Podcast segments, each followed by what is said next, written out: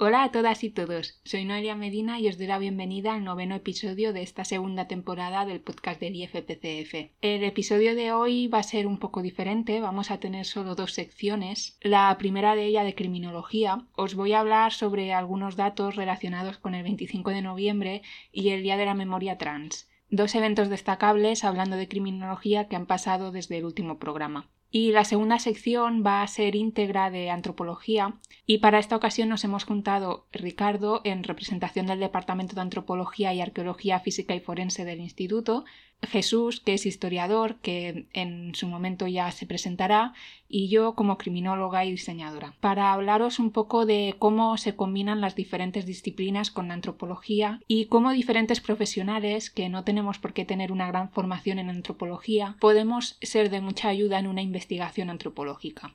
Así que, bueno, empezando por lo que sería la sección de criminología, este pasado 20 de noviembre fue el Día Internacional de la Memoria Transexual, la creación de este día se remonta al 1998 y se atribuye a la activista, columnista y diseñadora gráfica Gwendolyn Ann Smith. Fue creado en parte en consecuencia al asesinato de Rita Hester, que era una mujer negra transexual que fue asesinada, como he dicho, en Massachusetts. Tras el asesinato de Rita Hester en protesta, tanto por los hechos como por el trato que dieron los medios del caso, ya que lo convirtieron en un caso mediático más por el morbo que suponía el hecho de que fuese transexual que por los hechos en sí, ¿no? Y se organizó una vigilia a raíz de todo esto que fue la inspiración de, lo que se conoce como TIDOR, el Trans Day of Remembrance, y al proyecto Remember All Dead, en el cual, por ejemplo, se posicionan en un mapa mundial asesinatos a personas trans a modo de recordatorio, de homenaje, pero también de concienciación.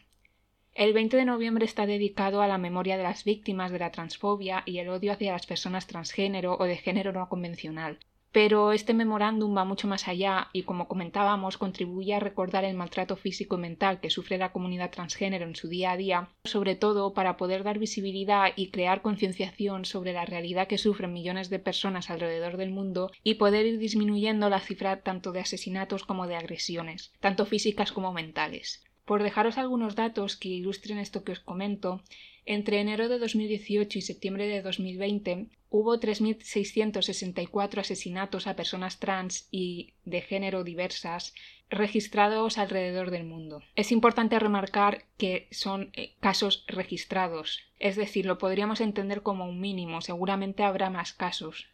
Por poneros un ejemplo, también si manejamos datos de Estados Unidos, estamos hablando de que el 60% eran eh, trabajadoras o trabajadores sexuales. En el 97% de los casos, las personas asesinadas eran mujeres trans o transfems. El 89% de las personas asesinadas en Estados Unidos, ¿no? Como decía, eran racializadas, es decir, igual que el caso de Rita, personas que son trans y que son negras o que son latinas. Si nos vamos a Europa, el 73% de las personas asesinadas eran migrantes, lo que va un poco en la línea de la racialización, ¿no? Y luego si nos vamos ya un poco a, lo que sería el perfil de, de, las y los asesinados, el, las sobre todo, ¿no? Como decíamos, el 97% son mujeres, el 41% de los casos se dan en la calle, el 21% se dan en la residencia propia y el 6% se dan autopistas. Y la edad, digamos que la edad promedio es 30 años, la persona más joven en ser asesinada es de 8 años y la persona más mayor de 80 años. Es decir, esto nos está indicando que el, espectro es muy alto y que son personas que no están ni siquiera seguras en su propia casa. Y bueno, por juntar ya un perfil general, ¿no? Estaríamos hablando de que la mayor probabilidad de ser asesinada, en este caso, la tienen mujeres trans, negras o migrantes, o negras inmigrantes, ¿no? No es excluyente, y de unos 30 años, y tanto en la calle como en su residencia como en cualquier otro lugar. Y aprovecho que estamos hablando de memoria trans para recomendaros una serie de la que todavía no hemos hablado en este programa y que ha sido bastante mm, comentada ¿no? recientemente y es la serie Veneno de Javier Ambrosi y Javier Calvo, que es una serie que narra la vida de Cristina Ortiz, la Veneno, un icono transexual en España ¿no? y alrededor del mundo. Y bueno, la serie nos muestra mm, la vida de Cristina Ortiz, ¿no? Desde su infancia hasta su muerte haciendo un recorrido por todo lo que fue su, su etapa de transición, ¿no? Y, cómo llegó a convertirse en la veneno. Y su salto a los platos de televisión y a la fama y cómo gestionó toda esta fama y en definitiva deja muy claro, es muy ilustrativa de cómo incluso la televisión llegó a aprovecharse de ella, ¿no? La convirtió, digamos, en un producto televisivo por el morbo este que comentábamos antes que también pasó con el caso de, de Rita, ¿no? Pero también abre el debate de cómo este aprovechamiento, podríamos decir, ¿no? de la imagen pública a la vez fue beneficioso para miles de personas que la cogieron como ídola, como referente, y que si no fuese, por ejemplo, por la visibilización que se dio a la veneno, no hubiesen hecho ellas eh, la transición.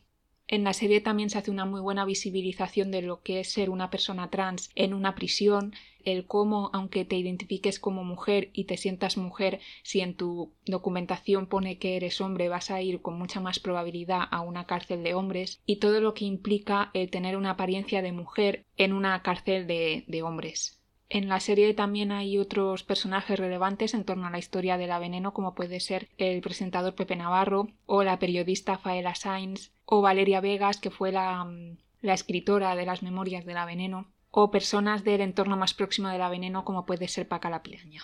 Algo que también quería destacar de esta serie y que me parece todo un acierto es que mm, los personajes que son trans en la serie están interpretados por personas que son trans. Tenemos el caso de Valeria Vegas, por ejemplo, que está interpretada por Lola Rodríguez, que es una mujer trans que es muy conocida por ser activista en los derechos LGTBI, aparte de ser modelo y actriz, ¿no? O el caso de Cristina Ortiz La Veneno, que está interpretada por Jedet, que también es actriz y activista del colectivo.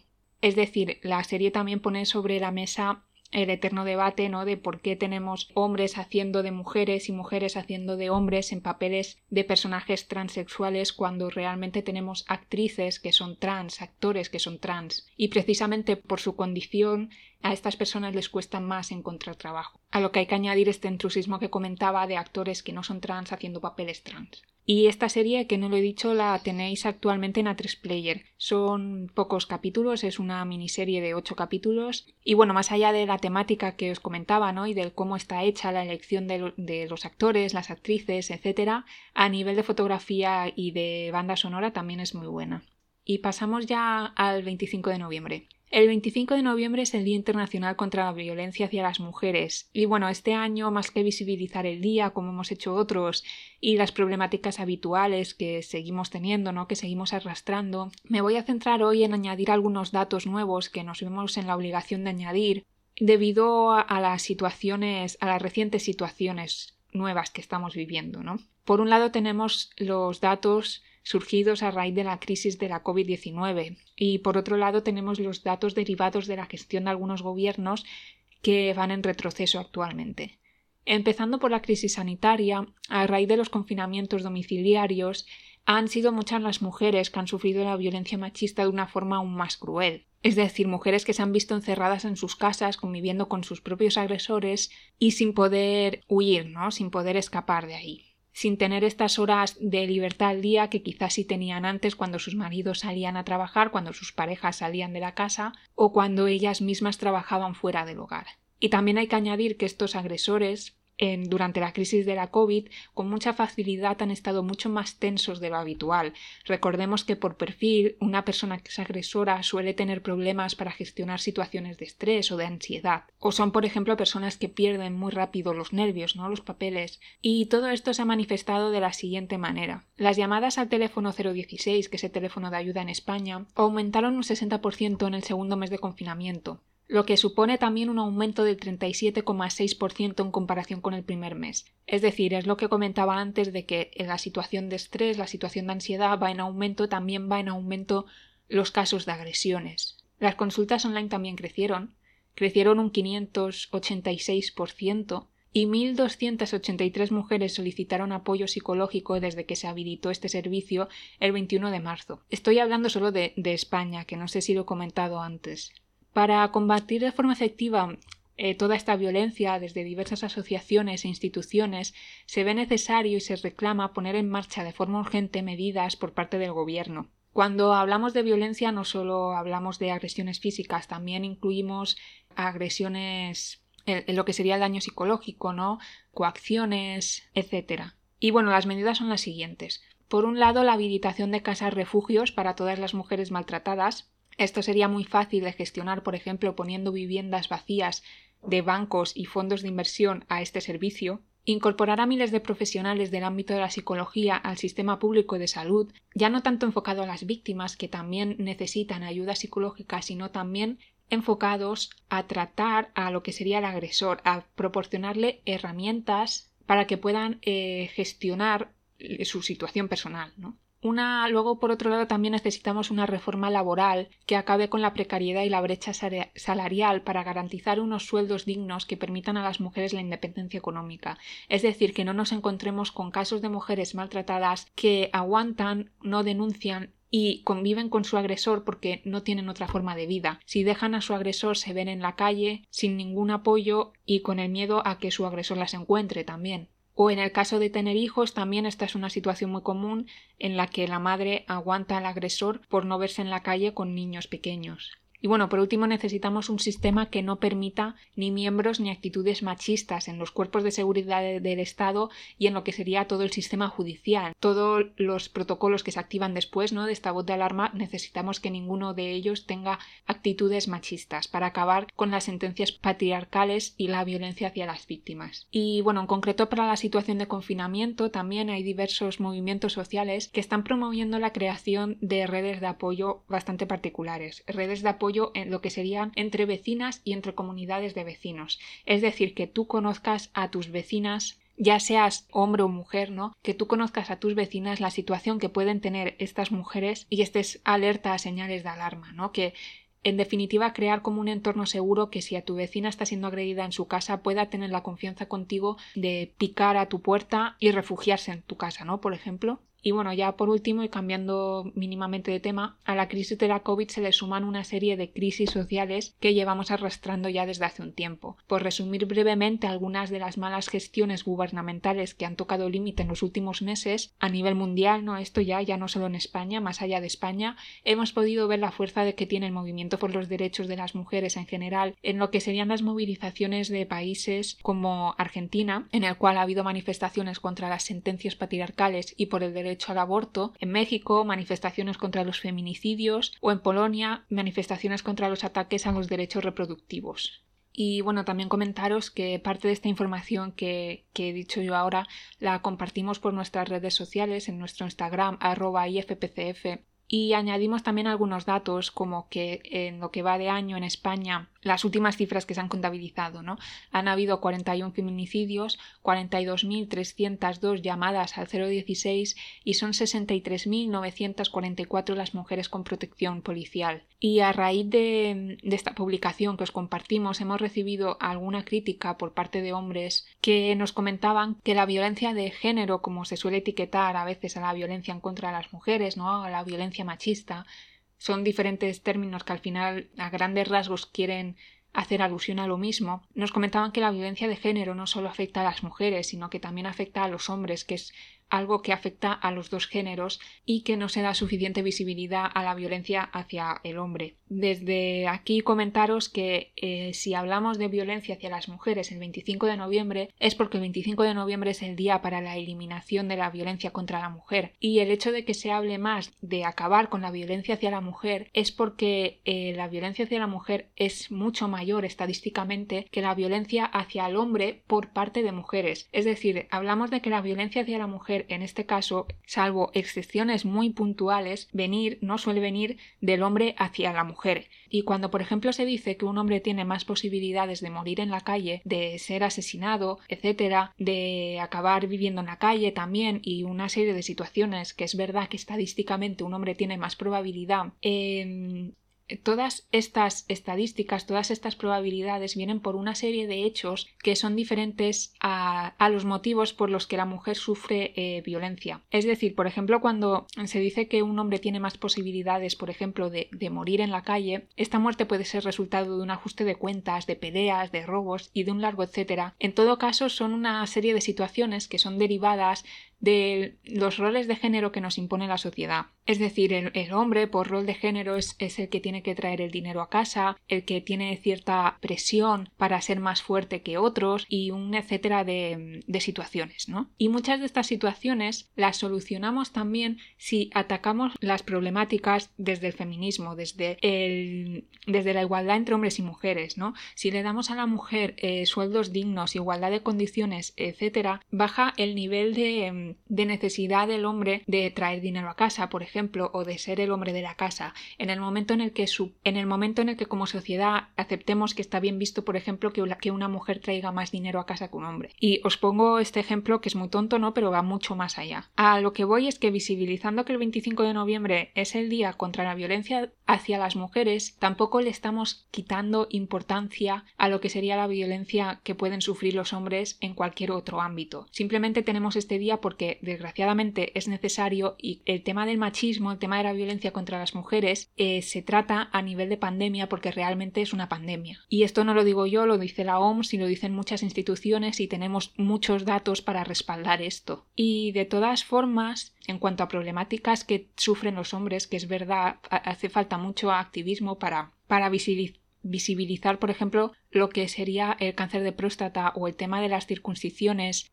o el, o el tema de, de, quién hace las horas extras, ¿no? Y por qué motivos está mejor visto que un hombre haga horas extra o quién se queda a la custodia de los niños y un montón de problemáticas más que podéis tener, la forma de luchar por vuestros derechos no es intentar tirar abajo eh, la lucha de, de las mujeres, ¿no? O de cualquier otro colectivo, hablemos de lo que hablemos. Es decir, cuando desde el feminismo, por ejemplo, que en los siguientes, lo introduzco ya brevemente porque en los siguientes programas vamos a estar hablando de feminismo, en el siguiente tendremos a un hombre que se dedica a hacer activismo en redes sobre lo que sería igualitarismo y en el siguiente y después de este programa tendremos a una mujer que se dedica a hacer activismo eh, a pie de calle, activismo feminista, pero mm, a lo que voy ahora es que si desde el feminismo se pide eh, la igualdad y se pone el foco en derechos que la mujer no tiene en relación al hombre, no es para el hombre quitarle estos derechos, es para a la mujer subirle estos derechos, ¿no?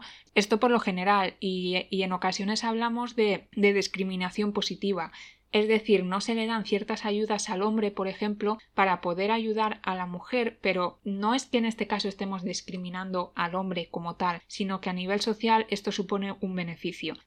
Y también comentar que se habla mucho de que de que por ley a las mujeres no se nos niega eh, nada que al hombre se le permita. En España, eh, más que un problema de leyes, que también hay muchas leyes que habría que mejorar, es un tema social y de cómo se aplican las leyes. Por ejemplo, en España hemos tenido recientemente sentencias patriarcales que han sido muy famosas o también es conocido eh, cómo todo el procedimiento desde el momento en que una mujer denuncia psicológicamente es muy duro para esta persona y, de hecho un gran número de mujeres que son abusadas ni siquiera denuncian por el miedo a cómo van a, ser tratado su caso ¿no? y a las veces que van a tener que repetir su historia y el esfuerzo que les va a suponer que les crean o que no les echen la, la culpa a ella porque este es otro gran problema que tenemos en la sociedad. Pero bueno, tampoco me quiero alargar mucho más con este tema hoy.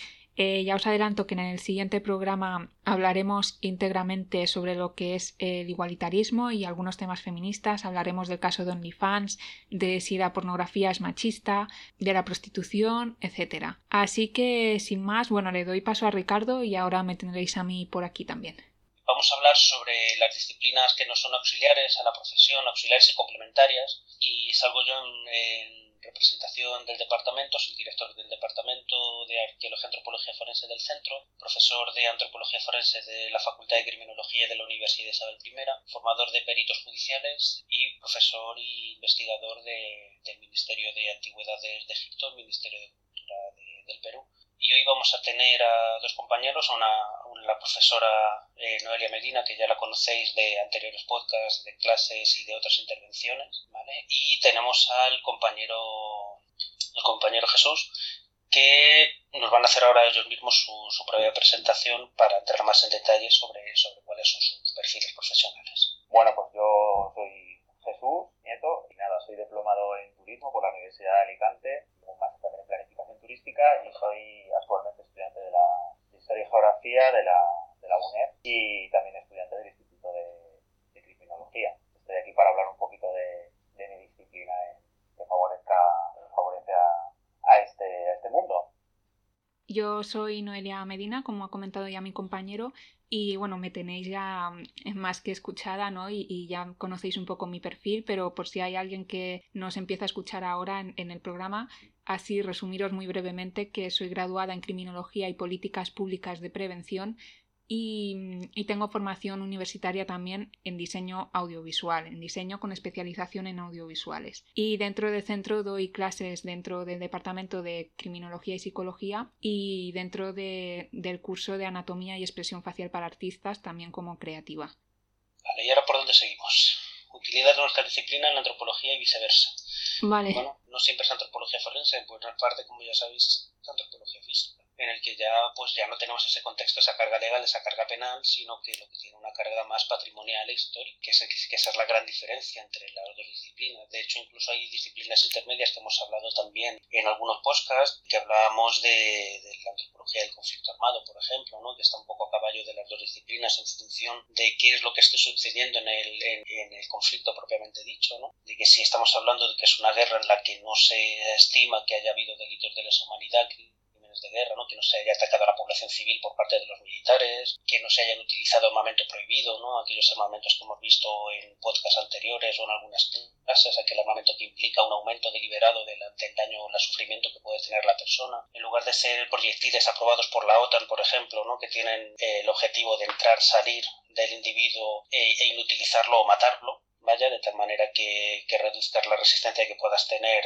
dentro del conflicto armado, sino que utilices armamento explosivo, por ejemplo, o balas fragmentarias, en el sentido de que explotan, se dividen en varias y haces un daño mayor. Utilizar eh, armamento eh, incendiario, por ejemplo, que ya que al impactar en el individuo, pues que además, además de los daños que le va a generar, le, prende fuego. Entonces, eh, si no se cumplen una serie de estos parámetros que establece la ley respecto a qué es una cosa y qué es lo otro, ¿no? hablamos que el conflicto armado, por lo general, es, es una disciplina aparte, ¿no? porque no es ilegal en el sentido de que siempre y cuando la guerra haya sido declarada, haya sido aceptada las bandos, los arbitrajes y que se haya seguido una serie de normativas y se cumpla con lo que que estipula la ley a ese respecto, no tiene por qué ser, ser forense, ¿no? pero la antropología muchas veces va a distar también de lo que es la antropología física, es otro mundo completamente aparte. Una antropología física, una parte de la misma implica la identificación biológica, en el sentido de ya no solo de, de caracterizar una sociedad a partir del registro que ha sido recuperado en inhumaciones, sino también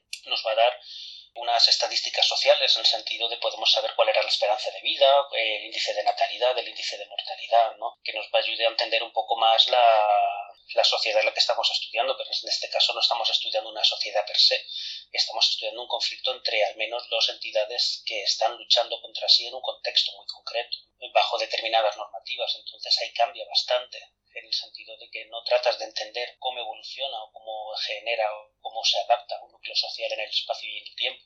Es un poco lo que, que tiene que ver la arqueología, la historia, ¿no? También, ¿no? Estudiar este, este grupo, este núcleo social, sino que hablamos en un punto concreto cómo se están confrontando, ya os digo, dos o más eh, artífices o participantes dentro de un conflicto armado, que se puede derivar dentro de, de varios aspectos también en el sentido de no solo es la lucha en vanguardia, que lo hemos visto más veces en clase y en otros congresos, sino que hablamos también que un conflicto armado va a afectar también a la, a la retaguardia, ya no solo de carácter directo en el sentido de aquellos, aquellas guerras de desgaste, sobre todo en guerras civiles, ¿no? que una parte autoriza a la, a la sociedad civil que está dentro de su entorno, dentro de su dominio, para que haga desaparecer a todos aquellos elementos subversivos que puedan darle un problema a corto o medio plazo, aquellas, eh, aquellas masas sociales, ¿no? Aquí en España se, eh, se vio muy bien, ¿no? Pues tenemos, tenemos Falange, por ejemplo, tenemos otros grupos de, de, izquierda radical también, bueno, y derecha radical, para que no vamos a engañar, no era solo Falange. Mientras estaba el conflicto armado, pues implicaba que iban a hacer desaparecer a todos aquellos que podían ponerle un aprieto para evitar que el ejército se viera después eh, abordado por dos frentes, el ejército, la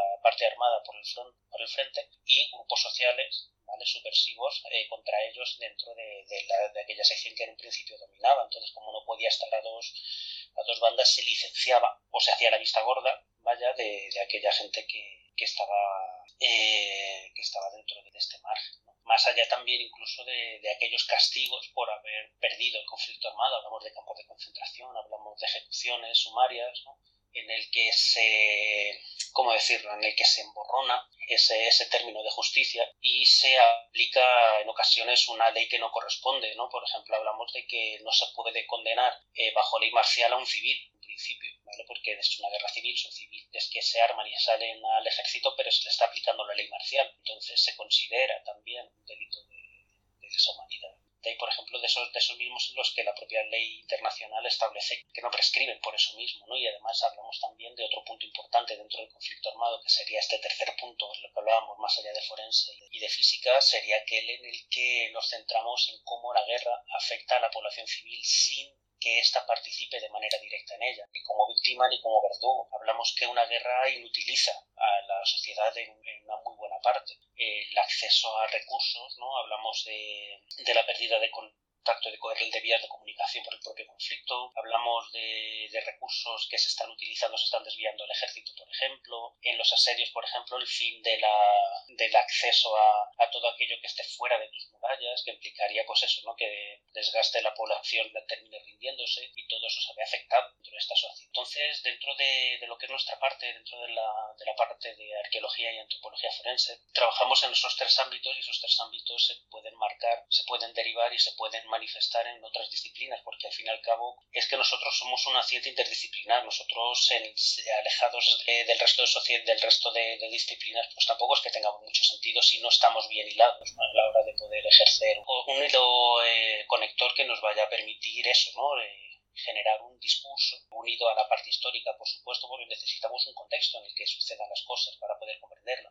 Eh, un concepto geográfico, en el sentido de que las cosas ocurren en un momento y en un en concreto por algo en particular. Por ejemplo, ¿por qué se toma esta ciudad? Pues porque esta ciudad estaba en, un alto, en una fortaleza de frontera, que estaba en un elevado, que tiene acceso a un río navegable, que nos sirve que si lo tenemos de punto de control podemos cortar las comunicaciones del enemigo. Por ejemplo, la geografía es fundamental para eso también a la hora de poder entenderlo. ¿no? Hablamos también de, otras ciencias forenses, nos van a ayudar a, a, determinarlo, ¿no? porque por mucho que nosotros encontremos armas de, armas de fuego, ¿vale? o bueno, restos de armas de fuego, o generalmente lo que nos encontramos, o bien los proyectiles, que es lo que últimamente más estamos encontrando, alguna vez encontramos casquillos de, de, proyectil del, que ha sido lanzado la, la bala, y nosotros no tenemos esa formación para poder determinar qué es. De hecho, muchas veces ni siquiera tenemos la potestad para poder determinar qué tipo de arma es la que tenemos, en la que ha acabado la vida del individuo, pese a tener el proyectil dentro de él. ¿no? Entonces necesitamos una, una gran base científica, histórica y dentro del mundo de las humanidades para poder comprender el espacio y en el tiempo todo Hablamos de antropología social y cultural para saber cómo interpreta la sociedad estos hechos. Hablamos dentro del mundo criminal no solo hablamos de ciencias sociales, de ciencias forenses, hablamos también de aquella parte más vinculada al derecho, a la psicología, otras disciplinas que implican también la comprensión de por qué suceden las cosas dentro de un punto de vista criminal. Entonces nosotros, eh, que es un poco también el objetivo por el que hacemos este, este podcast en particular, eh, para que veáis un poco cómo se va a manifestar la disciplina que se trabaja en el departamento nuestro dentro de otros, dentro de otros ámbitos. Entonces, por eso mismo, eh, este, este eh, programa en particular hemos invitado a un, a un, estudiante del departamento que lleva ya un par de añitos con nosotros en algunas investigaciones para que nos diera un poco de qué manera eh, se puede manifestar dentro del ámbito histórico-geográfico eh, esta disciplina y también, por supuesto, a la profesora Medina para que viera también el punto de vista que nosotros hablamos, comentamos, que carecemos porque nosotros al fin y al cabo aplicamos ciencia, aplicamos técnica, aplicamos metodología a unos restos. ¿vale? La interpretación, como hemos visto en clase muchas veces, sobre todo en el ámbito forense, queda ajeno a, nuestro, a, nuestra, a nuestra disciplina. Y así tiene que ser realmente, ¿no? Porque cuando hablamos, por ejemplo, eh, a la hora de determinar en qué consiste un delito, en función de las características, nosotros no podemos jamás poder interpretarlo porque no es nuestra profesión. Es la, información que seamos nosotros capaces de seguir, conseguir a partir de los restos, ¿vale? Se le, se le pasa el testigo al siguiente, al siguiente investigado. Y de ahí la absoluta necesidad de crear estos lazos, de crear una disciplina en la que, bueno, sí que es muy importante también tener cierto conocimiento para saber qué es lo que va a necesitar el compañero o compañera que va a recibir este testigo para hacer el trabajo lo menos complicado posible.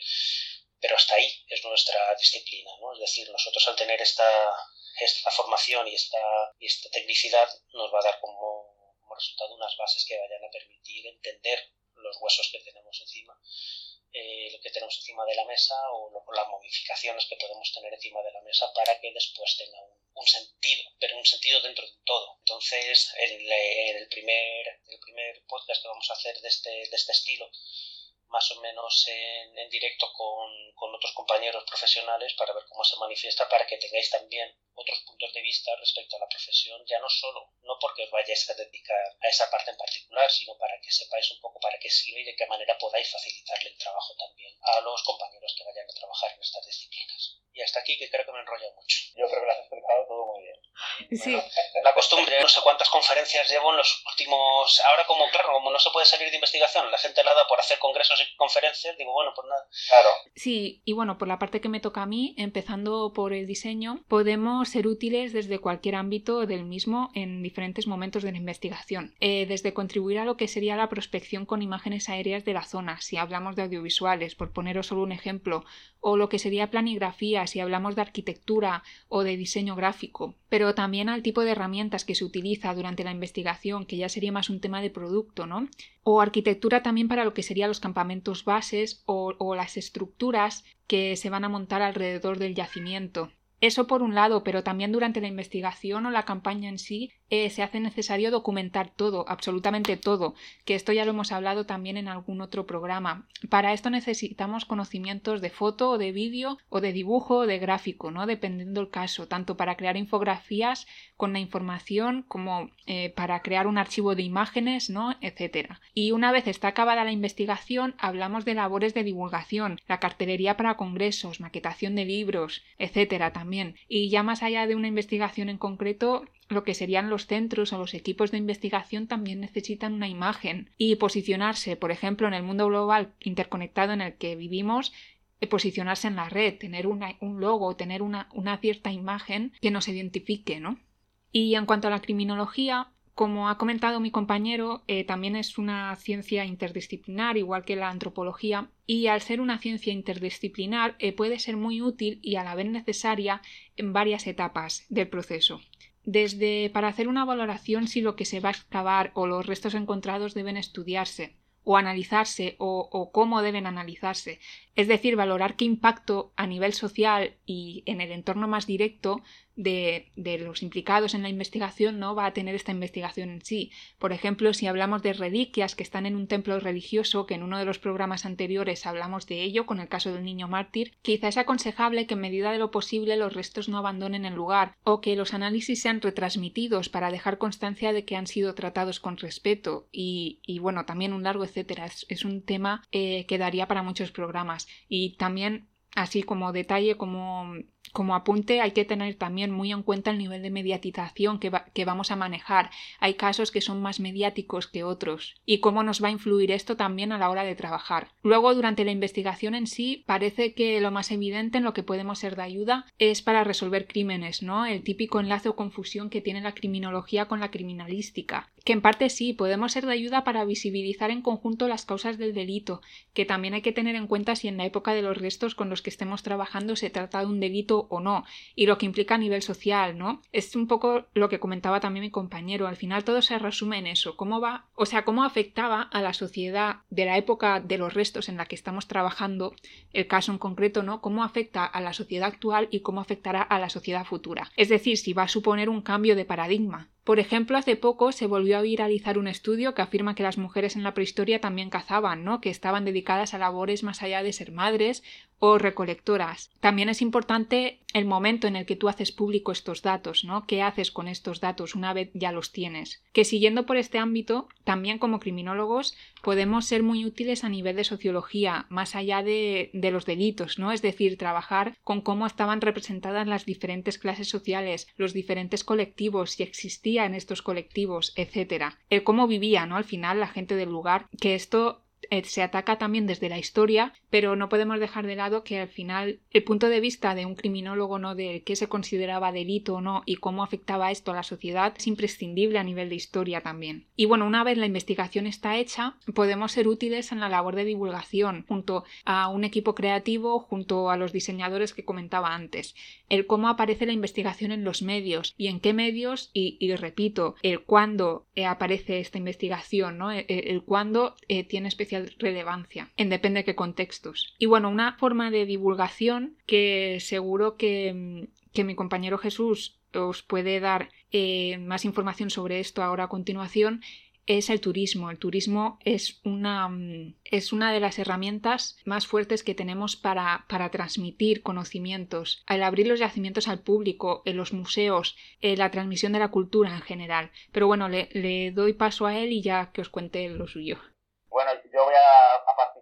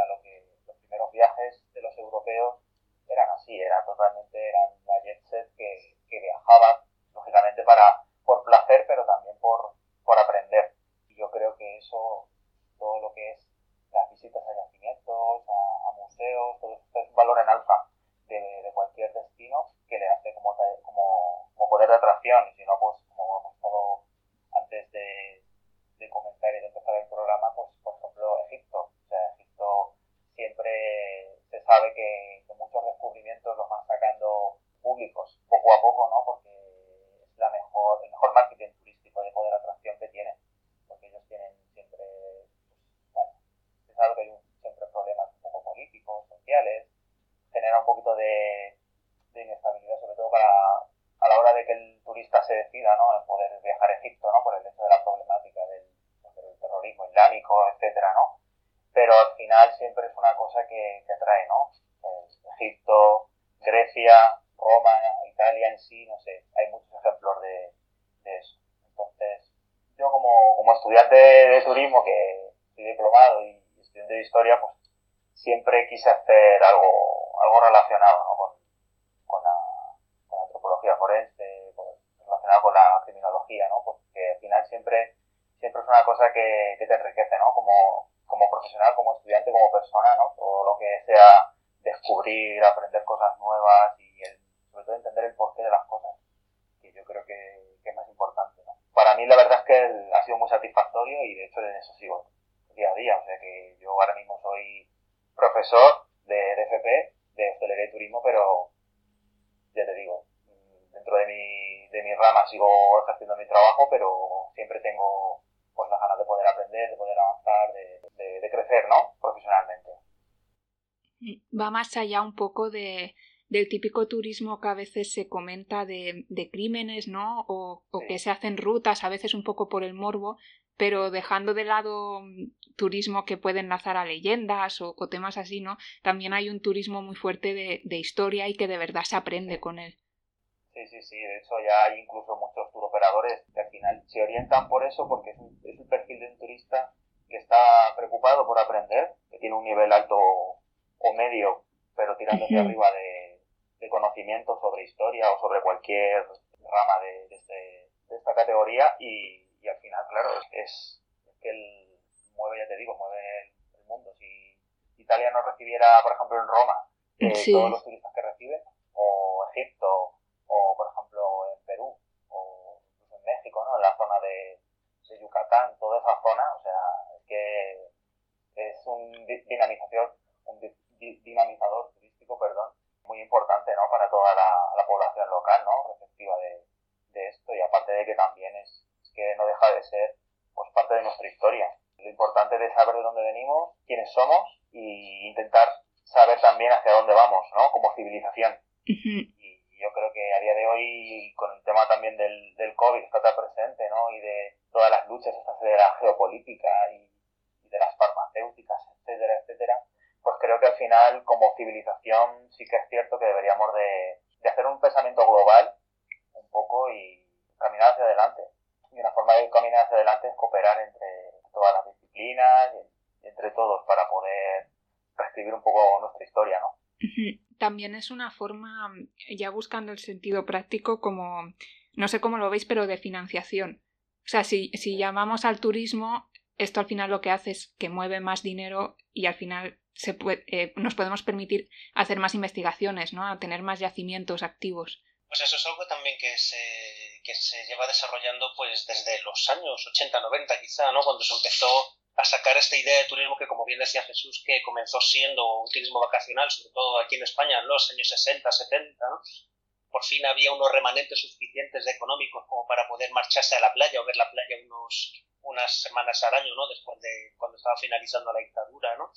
Pasa un poco a, a la idea de transformar este turismo a, algo más, ¿no? Que, que es Tony Playa, que hablamos ya de finales de los 80 o algo así, que cambia un poco la manera de ver las cosas. Pero claro, también eh, con la apertura del espacio aéreo, las líneas de bajo coste, empieza ya la gente a, acercarse más a otras realidades que solo se pueden permitir las élites. Hablamos hace, no, hace, no hace mucho realmente en el sentido de que nos está fomentando una idea de que del cambio de la focalización del turismo, de, ese turismo de chiringuito, sol, playa y sangría, a tratar de comprender un poco más en qué consiste el mundo en el que, vivimos. Aunque esas pequeñas pinceladas que puedas hacer haciendo una serie de, una pequeña temporalidad que tengas en un punto concreto, comprender que existen otras realidades, cómo nos adaptamos a ellas o cómo la gente se adapta a ellas realmente, pero como decís también un poco la, la, historia en general no solo tampoco se centra únicamente en estos grandes ámbitos hablábamos, ¿no? De, historia antigua y de edad media, ¿no? Tan, tan, importante también a la hora de poder hacerlo, sino que también nos sirve en un ámbito hilando las tres cosas, ¿no? Las tres disciplinas nuestras, a la hora de poder entender, por ejemplo, un caso en concreto que se esté desarrollando, ¿vale? Necesitamos comprender un poco lo que es la microhistoria de, de la persona en particular, de cómo, cómo vivía, cómo se, se relacionaba, de tal manera de poder comprender qué es lo que ha podido ocurrir a esta persona y bajo qué criterios, ¿no? Porque muchas veces la, la forma en la que una persona es asesinada va a venir definida a partir del modo y, y el lugar donde vivía también. El acceso a determinado armamento o a determinada formación implica eh, una, un enlace claro y directo respecto al, al, al, modus operandi del crimen, ¿no? En el sentido de una, de una ciudad que esté en entorno militarizado es más fácil que muera con un acto violento que en el caso de que no lo fuera, una sociedad en la que, en la que se encuentre dentro del Estado de Derecho. Es más fácil encontrar armas de fuego en el entorno rural que en entorno urbano, por ejemplo, o, en, aquellos países en los que tengan legalizada el, uso de armas, por ejemplo. Entonces, en función del medio en el que nos encontremos, la microhistoria de esta persona nos puede dar mucha información respecto a lo que ha podido pasar, ¿no? Porque según sale cada una de estas cosas, no estudias un ámbito global, ni siquiera estudias un ámbito generalizado, investigas la persona y su entorno, en un momento y en un lugar concreto. Y todo eso te, implica poder conocer un poco de, qué ha podido pasar a partir de sus actividades, las limitaciones, las favorables que, pudiera tener a la hora de poder generar este hecho particular, ¿no? para poder tirar un poco del hilo a ese respecto. Y es que nosotros trabajamos a partir de la información que cuando trabajamos en casos policiales o en casos judiciales, en la parte que, que nos exime eh, nos viene ya eh, hilada, ¿no? Quiero decir, nosotros en el momento en el que trabajamos delitos de lesa humanidad, crímenes de guerra o, antropología física, no, tampoco tenemos que ir más lejos, no más enrevesado. Ahí tenemos nosotros la potestad de poder escribir eh, la parte de en el contexto histórico en el sentido de que nuestra formación así nos lo permite. Podemos investigar por nuestra cuenta. En el mundo judicial o en el mundo policial no tenemos esa opción. Nos viene hilvanado ya la, la, la historia a partir de los informes del forense, de las declaraciones en juzgados, de declaraciones en la Guardia Civil, entrevistas de abogados con, con, con los acusados, etcétera, que se nos transcribe, se nos facilita y a partir de aquí nosotros tenemos que generar una vez más esa microhistoria o esa parte de la microhistoria que consideran ellos que es nuestra, nuestra potestad para poder comprender. Y nos van a dar muy poquitos datos. O sea, nos van a dar los, los datos justos que necesitamos, no nos van a dar un, un contexto amplio. Por el hecho de por dos motivos. Primero, es un, es un, caso, un caso, es un caso abierto. Cuanto mm. menos eh, información se vierta a ese respecto, pues tanto mejor. Y segundo y no menos importante, hay muchas veces en los que hemos tenido acceso a casos completos, porque hemos trabajado para la familia en particular, y, y, para un investigador, sin no generar unos lazos que puedan, que puedan entorpecer la investigación, no generarse una vinculación directa, anímica, hmm. respecto a esto, nos lo facilita mucho las cosas. ¿no? Trabajamos en un caso hace unos años que, madre mía, todavía estamos, cada vez que lo recuerdo se hierve un poco la sangre, ¿no? sobre todo por cómo terminó, porque hay muchas veces en las que ya eh, te contactan al final del proceso y ya hay un poco que puedas hacer, ¿no? Pero el concepto de la historia y cómo se va hilvanando, qué paso se va dando y tal, termina derivando en, conflicto, ¿no? Realmente, como un conflicto interno, ¿no? Sí, que aunque lo intentes evitar, al final hay una implicación personal que está ahí. y sobre todo sabes que esa persona sigue suelta y sigue delinquiendo y te lo vuelves a encontrar en otros casos y dices, de verdad.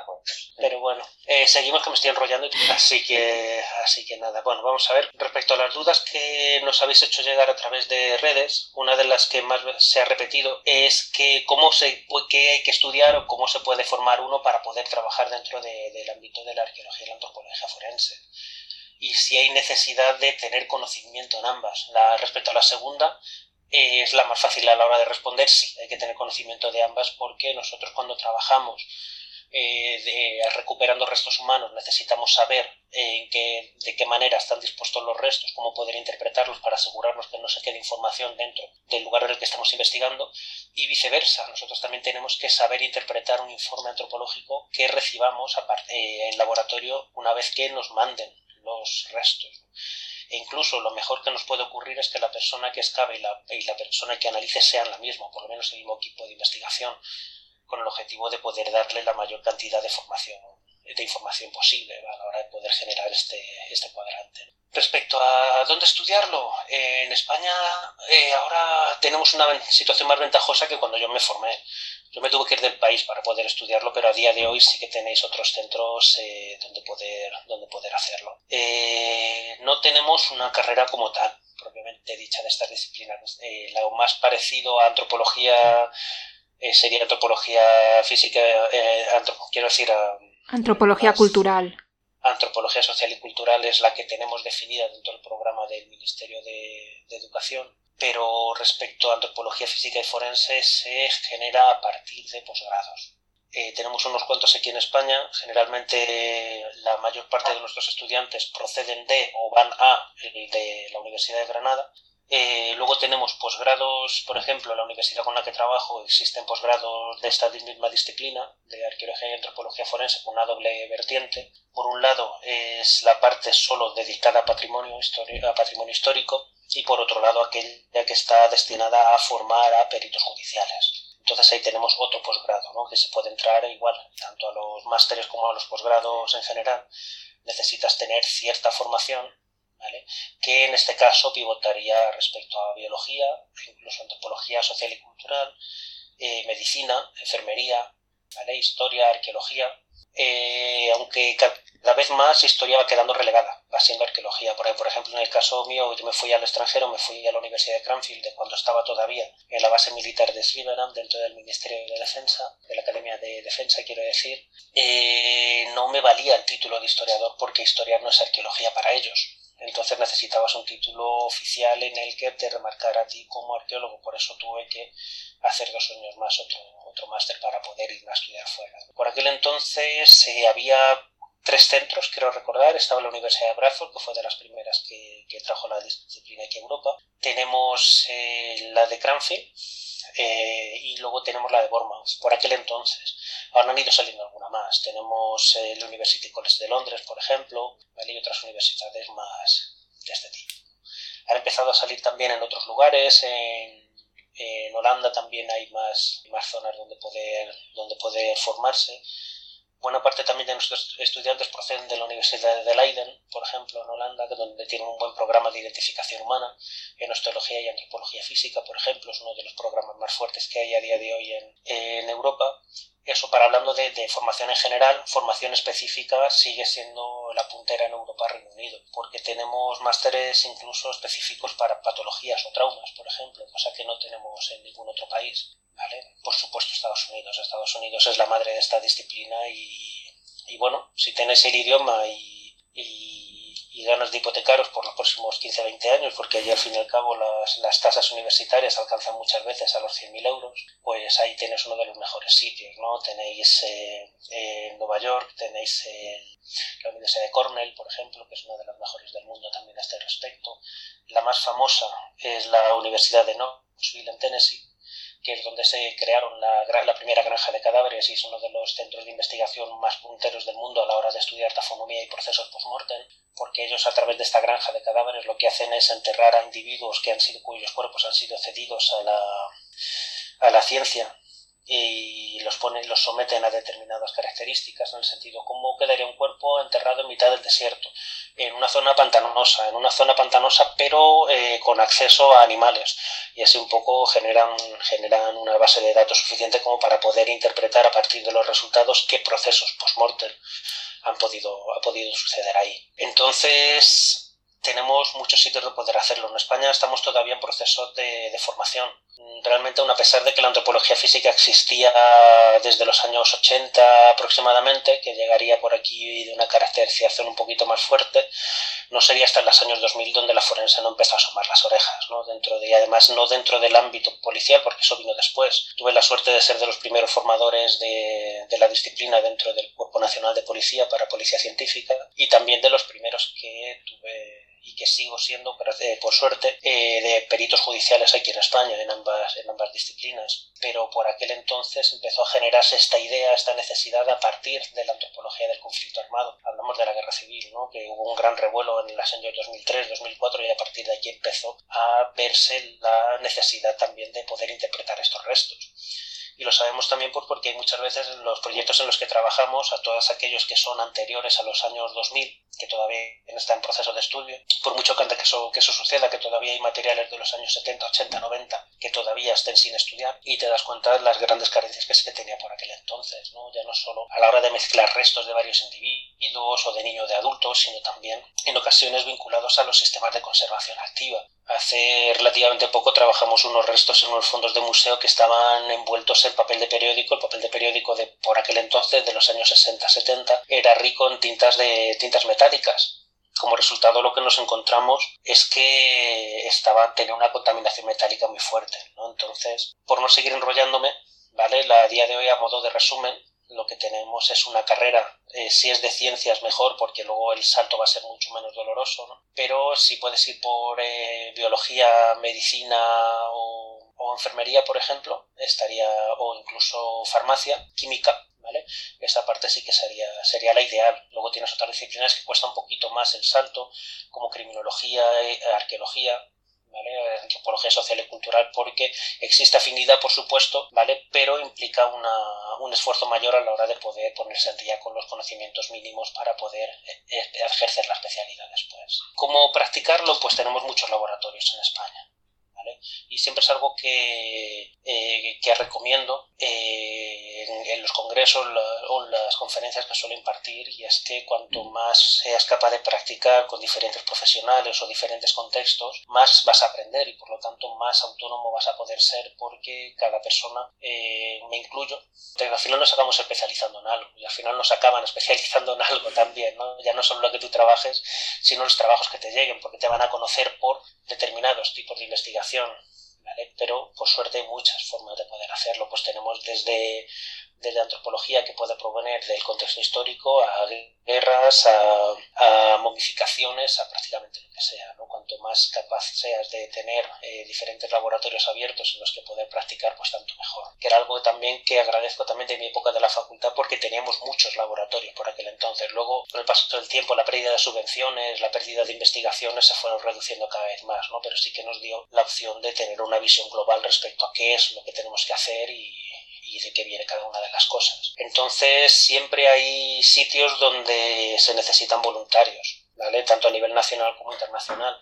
nuestro laboratorio a día de hoy, como, como, ya os hemos comentado, hasta que no regresemos de Egipto en febrero no vamos a abrirlo, primero pues porque en mi caso estoy en la facultad en el primer trimestre, que este sí que me toca semipresencial, ¿vale? y luego nos marchamos a Egipto y luego ya lo que sería el segundo semestre y después de julio que regresamos de Perú, tenemos ahí el laboratorio abierto por si, por si os queréis pasar, aunque sea saludar. Y existen también laboratorios internacionales que de manera continua demandan gente para, de gente en pasantías o gente en prácticas, cosa que también es muy interesante de ver. Si tenéis la opción de poder marcharos de un par de meses del país e uniros a un equipo de investigación internacional, pues tanto mejor. De hecho, incluso hay, hay, eh, hay centros de estudios donde, donde te dan esa opción en lugar de hacer un TFG, Hablamos, por ejemplo, en Colombia que tenemos algunos estudiantes, de hecho este año vienen dos estudiantes a hacer la pasantía última, que, que la asignatura de prácticas externas la pueden hacer eh, fuera de, de, su país. Entonces vienen aquí a Europa a hacer una serie de proyectos con nosotros y existe esa posibilidad. Entonces os animo también a que no solo trabajéis en, en laboratorios de aquí y de aquí nacionales, sino también a nivel mundial, pues tiene una, una demanda de, profesionales también muy grande. Enlazando con otra consulta que, nos hacéis, ¿no? ¿Cuál es la realidad laboral aquí en España? Eh, es, eh, siento de, desilusionar, ¿no? Pero la, eh, todavía está en proceso de formación la generación de una necesidad de esta disciplina. Como os decía, yo cuando entré no había prácticamente nadie en el Cuerpo Nacional de Policía que conociera siquiera esta disciplina. Entonces, teniendo en cuenta que son unos profesionales que se dedican realmente a la investigación criminal, pues por, su, por motu propio, todavía no existía dentro de, este, de este ámbito. ¿no? Existen laboratorios de antropología física, pero en esta época, tal y como están las cosas y en este continuo de venir de reducción de, de, patrimonio, de inversión en patrimonio, pues también se nos complican un poquito las cosas. Va mejor que otros años, eso también es verdad, ¿no? porque empiezan a moverse un poquito las cosas después de haber estado muchos años parados. Este año ha sido muy extraño, este 2020, ¿no? no sabemos hacia dónde nos va a derivar los siguientes años. Se paró todo absolutamente en seco este año, como ya sabéis, por motivos obvios, no a nivel mundial, pero en España, por ejemplo, España e Italia que han sido países que han sido muy sacudidos por todo esto. Ahora, en Latinoamérica, por ejemplo, que también trabajamos allí nosotros, está comenzando a ponerse fea la cosa también, con ya no solo a nivel político, ¿no? como habéis visto estas semanas en las noticias a ese respecto, sino también a nivel sanitario, sobre todo teniendo en cuenta que ellos tienen un sistema sanitario más deficitario aún que el nuestro. Entonces este año lo ha puesto todo un poquito patas arriba y nos queda ver pues un poco de qué manera se va a interpretar eh, estos problemas de cara, de cara a medio plazo. Entonces a este respecto deciros que eh, Latinoamérica tiene una necesidad enorme de esta disciplina.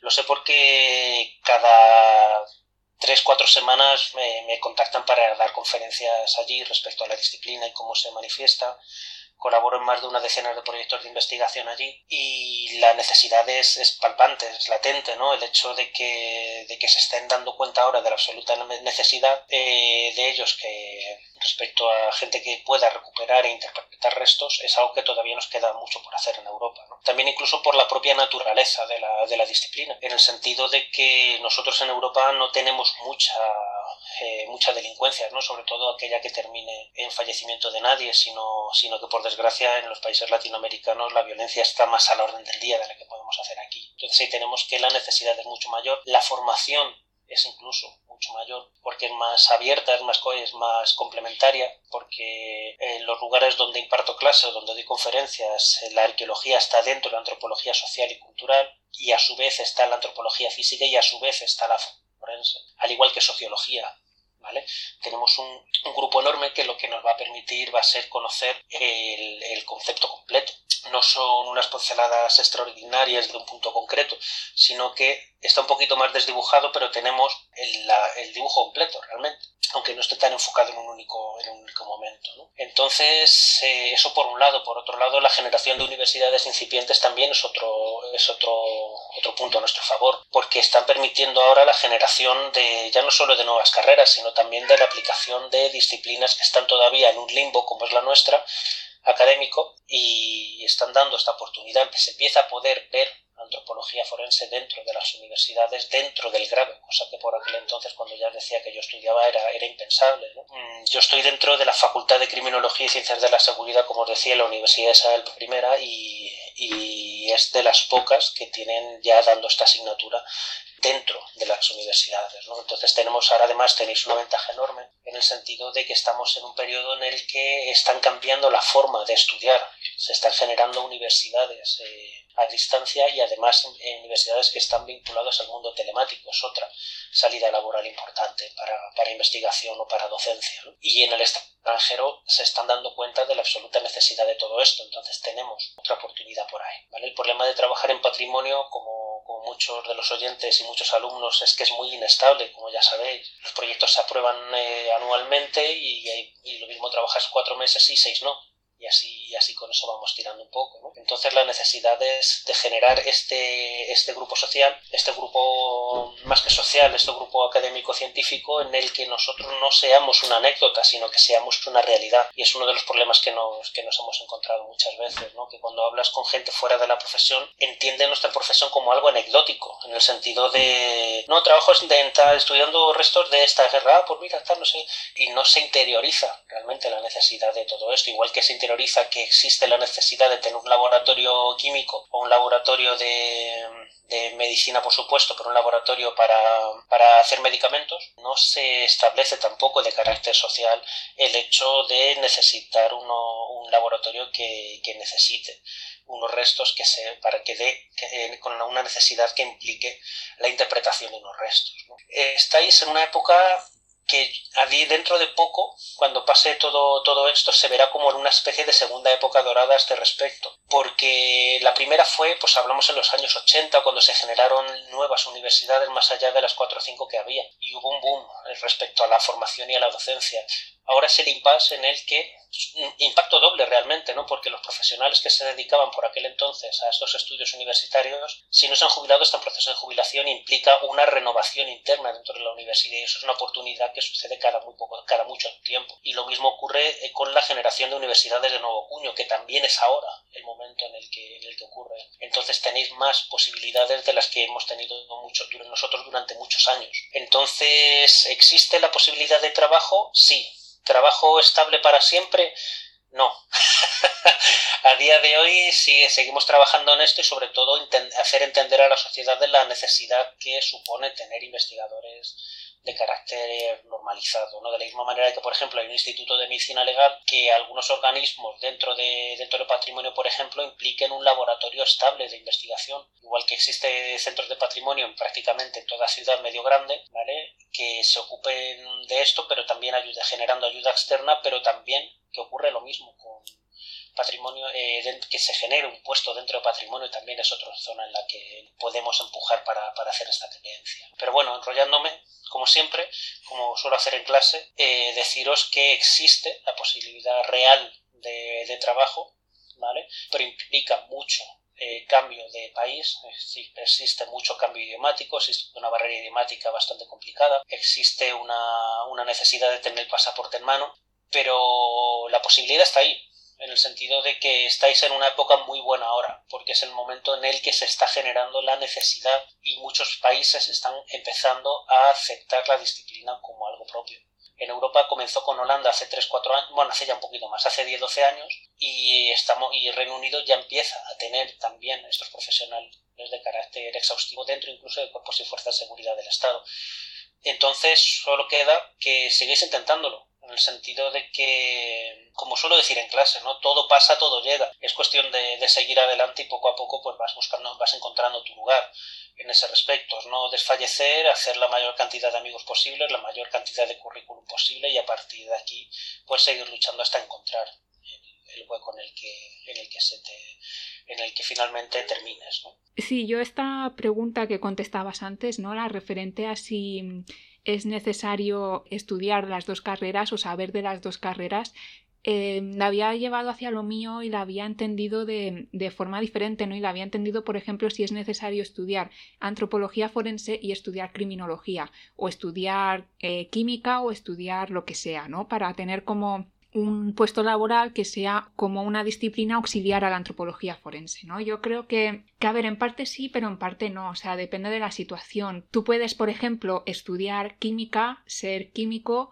y trabajar con un, con un centro, con un instituto, por ejemplo, en este caso de antropología, ¿no? Y no para ello tienes por qué tener conocimientos sobre antropología forense, no lo necesitas para nada. Seguramente con tus conocimientos en química y los análisis que puedas aportar ya nos puede ser de mucha utilidad y puedes aportar tu granito de arena a la antropología forense, ¿no? Y estás trabajando como, como una disciplina auxiliar a la antropología forense. Pero también puede darse el caso de que a ti personalmente te interese la antropología y, quieras formarte en los dos, ¿no? En mayor o menor medida. No tienes por qué sacarte eh, una doble titulación, porque como decía, como decíamos, ¿no?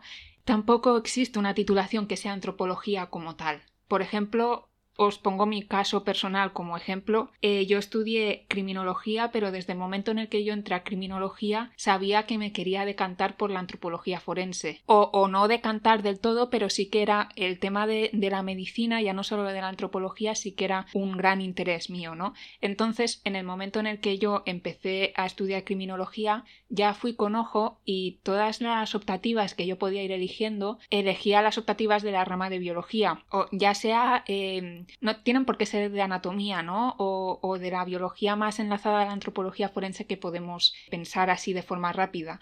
Quizá entre sistemas judiciales y psiquiatría eh, yo cogía psiquiatría, ¿no? El itinerario lo mismo, yo hice el itinerario en, lugar de en análisis de datos o, en sistema judicial, yo hice el, itinerario de biología y psiquiatría forense. Esto ya me estaba acercando un poco más a la antropología forense. Luego las prácticas. En el momento en el que yo tuve que hacer las prácticas de la, de la carrera, yo hice las prácticas en un centro de antropología forense, porque tuve la opción, ¿no? También y tuve la suerte de poder elegirlas. Pero entre hacer trabajo en un juzgado o hacer trabajo en una comisaría, que ya parece, eh, o sea, te está encaminando, ¿no? Ya te está dando unas tablas hacia, hacia un futuro.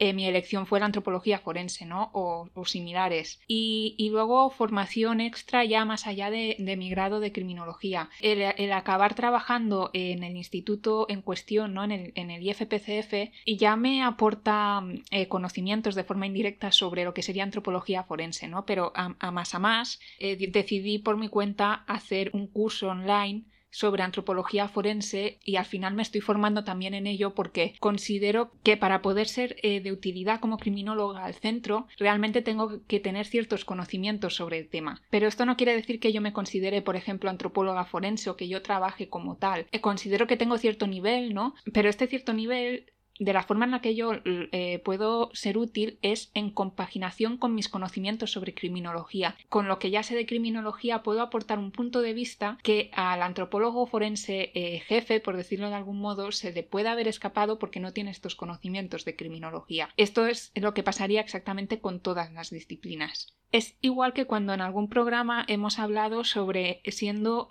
eh, cómo siendo antropólogos forenses hay que tener eh, ciertos conocimientos sobre lo que sería eh, animal, ¿no? Ya más allá del ser humano.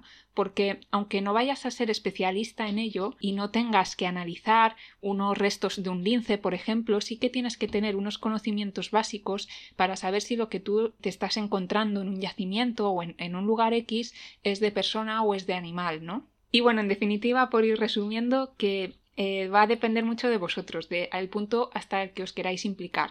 Si realmente os queréis eh, dedicar a la antropología o si realmente vuestra pasión es la química o otra disciplina, la criminología, lo que sea, y desde esta disciplina queréis ayudar de forma puntual a la antropología. Y lo que comentaba mi compañero, que hay ciertas carreras desde las que te va a ser más sencillo dar el salto a la, a la antropología forense, ¿no? Y física o a la arqueología pero em, que son las de ciencias, ¿no? Habitualmente, pero desde carreras como la antropología cultural o la criminología, como comentaba hace un momento, si vais con ojo y mientras lo estudiáis eh, ya os vais enfocando, este salto no va a ser eh, para nada difícil, porque realmente vuestro punto de vista también es muy valioso en la antropología forense. Y es simplemente irse especializando. Por ejemplo, otro detalle que no os he comentado antes, el trabajo final de grado. Si tenéis muy claro que aspiráis a la antropología forense, aprovechadlo para tratar un tema de antropología forense, si podéis, si os permiten en vuestra facultad hacerlo. Por poneros mi ejemplo, desde la criminología, eh, mi trabajo final fue una investigación sobre el robo de restos óseos en los cementerios de mi ciudad. Esto ya es una investigación criminológica, o sea, es, es criminología pura y dura, ¿no? Pero de forma indirecta estoy tocando también antropología forense. Ya tengo ahí una base, ¿no? Un estudio hecho sobre ello. Nos falta aquí preguntas que nos hayan dejado los seguidores, eso sí que no recuerdo. Hemos contestado ya algunas, ¿no? Pero había dos que no hemos comentado nada porque cuando anunciamos esto íbamos a tener con nosotros a otra compañera, Eva, que estudió farmacia, y la pregunta era que cómo se relacionaba la farmacia con antropología forense. O sea, yo creo que chocaba un poco, ¿no? Porque es como una disciplina que normalmente no tenemos enlazada a la antropología. No sé Para si... esto lo que se me ocurre es que nos mande, nos mande ya un audio y lo explique.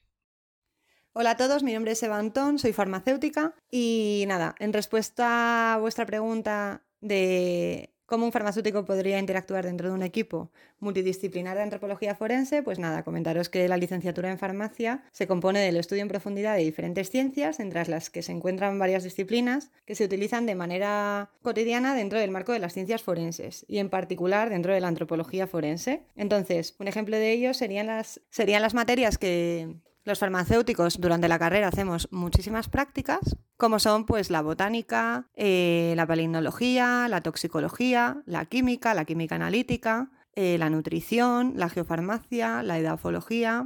En fin, todas estas ciencias, todas estas materias, eh, lo que hacen es que mm, son un apoyo para llegar al objetivo. Entonces, como farmacéutico, siempre podemos contribuir a un equipo de investigación por nuestra base científica de la carrera. Y nada, si tenéis alguna duda, podemos profundizar en, dentro de las materias que he citado, pues igual a lo mejor alguna serviría más que otra para, para apoyar los estudios de antropología forense para llegar a la identificación. Por ejemplo, eh, pues un ejemplo eh, sería pues en la nutrición, por ejemplo, particularmente, pues eso, estudiando sobre la disciplina de la paleonutrición, es muy interesante el análisis de elementos traza presente en restos óseos humanos. Entonces, estudiando el contenido de los oligoelementos y elementos traza presentes en el hueso, eh, de una manera cuantitativa, permite la, la, caracterización de la economía alimentaria de poblaciones humanas. Entonces, eso sería, pues eso, una rama de estudio que un farmacéutico podría llevar a cabo dentro de un equipo de, de antropología forense. También podemos estudiar el índice de salud paleonutricional, que está relacionado con la escasez y exceso de recursos alimenticios. De cualquiera de las materias que, que, he citado antes, pues podría sacar alguna utilidad que podría siempre ser un apoyo al laboratorio de antropología forense. ¿Y por qué yo, una farmacéutica que realmente está trabajando en, en una oficina de farmacia me he interesado por la antropología forense? Pues todo empezó cuando empecé a interesarme por la posición de facultativo del Instituto de Toxicología. Entonces eh, estuve mirando esas oposiciones y me interesé por la criminalística. Entonces fue cuando contacté con Ricardo para, para ayudar a, pues, a, hacerme como el temario de la antropología forense. Entonces con él, él me enseñó, hice un curso con él, una especialización con él. Luego yo hice un máster de criminalística oficial de dos años y él fue mi tutor de la tesina. El TFM eh, lo realicé con él y por supuesto que lleve a cabo la parte del temario de antropología forense de esta oposición. Y nada, chicos, que si sois farmacéuticos o químicos, que sepáis que tenéis una base muy importante para trabajar en un laboratorio de, de criminalística, en la zona, en el área de antropología forense. Siempre tenemos algo que aportar. Todo pues dado por nuestra base científica. Y nada, si no hay ninguna otra pregunta, pues nada, muchas gracias y un placer. Un besito. Chao. Había una pregunta más, pero no sé si la queréis contestar. Era, um, aprovechando de que íbamos a estar varios, que si habíamos tenido como vivencias paranormales, trabajando tan de cerca con la muerte. Yo trabajo con Iker. Y he conocido a gente muy rara. Bueno, tú también, yo creo que tú has conocido a, la, alguna más rara que tenemos. Sí, o sea, hemos, yo creo que hemos conocido todos eh, gente bastante peculiar, ¿no? Hablando de paranormalidad, energías y cosas. Y no sé, quizá esto daría incluso para otro programa. Sí, yo creo que sí, más que eso. Porque además, yo experiencias paranormales, tuvimos una, me acuerdo. Pero vamos a ver, nosotros cuando empezamos a trabajar en el Hospital Militar de la Guerra de Independencia, allí en Badajoz, cogí, al meter los cuerpos, pues era, era, pues era muy de noche realmente. Había cerrado el museo, teníamos que esperar a que serían como las 8 de la tarde y tal. Y estamos hablando septiembre, septiembre-octubre, o sea que ya era noche cerrada, ¿no? Prácticamente. Y los trajimos al laboratorio y trajimos 101 cuerpos que metimos en un laboratorio enorme, ¿no? Pero un eh, y lo guardamos ahí. Entonces, a la que metimos los 100 cuerpos, empezó a saltar el timbre de la puerta. Y claro, como es una nave bastante grande donde trabajábamos y tal, y el sitio donde sonaba para, por si estábamos en otro lado de la nave, poder escuchar el repetidor este, eh, había una cámara de seguridad para que vieras a ver quién estaba en la puerta para ver si la abrías o no, básicamente. Y saltaba la alarma, mirábamos a través de la cámara y ahí no había nadie. Digo, bueno, pues ya está, será un error lo que fuera. Abrimos un cuerpo, sacamos un cuerpo y se volvió, y volvió, y se volvió a encender y se volvió a llamar una y otra vez. Y mirábamos por la cámara y ahí no había nadie. Entonces dices, bueno, eso es lo más próximo que hemos estado nosotros a eso. Yo creo que las fuerzas telúricas de 100 cadáveres dentro de una nave industrial pues puede ser, ¿no?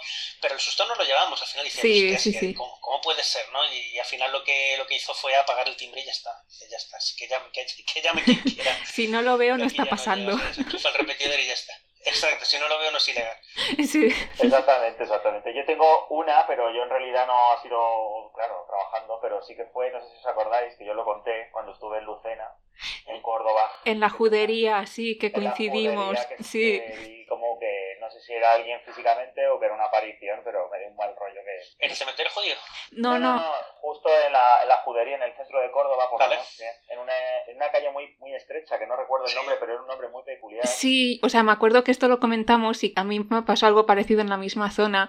Es en la calle que da a la plaza del Cardenal Salazar, que tiene un, letrero gigante que pone encontrado un atajo. es, algo así, sí, es una calle muy estrecha, luego tiene una apertura que hay una plazoleta y hay así como una especie de, de iglesia o de, o de antigua sinagoga, o no tengo ni idea. Y había como una figura, ya te digo, vestida con ropajes, como de rodillas, como pidiendo. Y claro, yo me pensaba que era una escultura y dije, qué mal rollo da la escultura esa ahí en la plaza. Y cuando ya vi que por el poco viento que había, porque era agosto, se movía y, sonaba como, como así como monedillas que llevaría en la mano, bueno, se me pusieron los pelos de punta. Fue y ya no quise ni mirar y luego al rato volví a pasar ahí y no había nadie. Pero es que era una calle que si dices, bueno, es una persona de estos, de estos que, que se visten de lo que sea, ¿no? En plan, yo qué sé, pues hmm. árabe por, por el tema de Córdoba, ¿no? Y, y, se ponen a pedir dinero en una calle que no pasa ni Cristo. Pues no, o sea, que eso yo no sé lo que sería. Pero lo vi claramente con eso. O sea... Pero respecto a esto de esqueletos y profesión y tal, así algo paranormal, salvo eso que saltaba la alarma de vez en cuando y ahí no había nadie, pues salvo eso y da la casualidad de que justo acabamos de meter 100 cuerpos en, el, almacén, salvo eso, no. Y bueno, yo más que, que ver cosas, sí que soy a veces de como de notar energías malas, por decirlo, ¿no? Energía negativa. Tengo varios puntos en diferentes sitios, varias calles por las que personalmente no me gusta pasar, ¿no? Ya sea por manía o por lo que sea, pero que no me transmiten como buena energía para pasar, ¿no? Y una de ellas precisamente es lo que comentaba, ese, ese callejón este de Córdoba, que por motivos laborales he estado yendo bastante a Córdoba y siempre evito esa zona por sin motivo, ¿no? Sin motivo aparente. Luego estuvimos, bueno, hemos coincidido los tres trabajando en el Museo de, de, Lucena, ¿no? Precisamente, que ahí hay una leyenda, ahora no recuerdo bien, pero hay una leyenda de un fantasma en el museo, ¿no? De, de un caso de una mujer empaderada. Eso es. Sí, yo la verdad es que que estuvimos allí no, no presentí ninguna... ninguna no, yo tampoco. Ni, ni, cuando iba al servicio, que sabes que también hay al lado una una colección del museo así de lucenas y con cositas. Sí. sí. No, hombre, los museos todos son fríos, en realidad. Sí. son un poco fríos y siempre son salas muy grandes, donde, bueno, pues... Pero en realidad no, no percibí nunca ahí nada. De hecho, a mí me transmitía el lugar bastante sosiego. ¿eh? Sí. Sí. Pero bueno, pues entonces despedida y cierre. Yo no recuerdo tampoco ninguna pregunta más, así que de momento lo dejamos aquí, dejamos que nos envíen más preguntas si quieren para próximos programas. Y nada, un placer haberte tenido aquí con nosotros, Jesús, tú que eres eh, la primera vez que venías al programa, ¿no? Pues sí, la verdad es que sí, muy, muy a gusto. Muchas gracias por, por invitarme al, al programa y nada, eh, si tenéis el gusto o el placer de volverme a invitar, pues nada, yo encantado. Y, y nada, pues espero haber a, poder podido ayudar con mi testimonio a, a la gente un poquito y, con mis ideas. Eh, sí. muchas gracias. A ti cuando quieras vuelves, o sea, sin problema. Y con esto terminamos el podcast. Si tenéis alguna duda, ya sea de esto último o de cualquier tema tratado anteriormente, ya sabéis que nos las podéis hacer llegar mediante nuestras redes sociales. Nos encontraréis como arroba IFPCF en Instagram y Twitter y como Instituto de Formación Profesional en Ciencias Forenses en Facebook. De igual manera podéis contactarnos mediante los mails del profesorado que tenéis disponibles en los planes docentes en nuestra web www.institutoforense.net. El mío, por si lo necesitáis para cualquier cosa, es noelia.medina.institutoforense.es o nos podéis contactar también en el teléfono gratuito más 34 por ser un teléfono de España 980 2086, ya sea para información sobre lo que serían nuestras labores de divulgación, las labores de orientación o las labores de formación. En nuestra web también tenéis toda nuestra oferta lectiva actual. Desde el centro les deseamos una muy feliz semana y nos vemos en el próximo programa.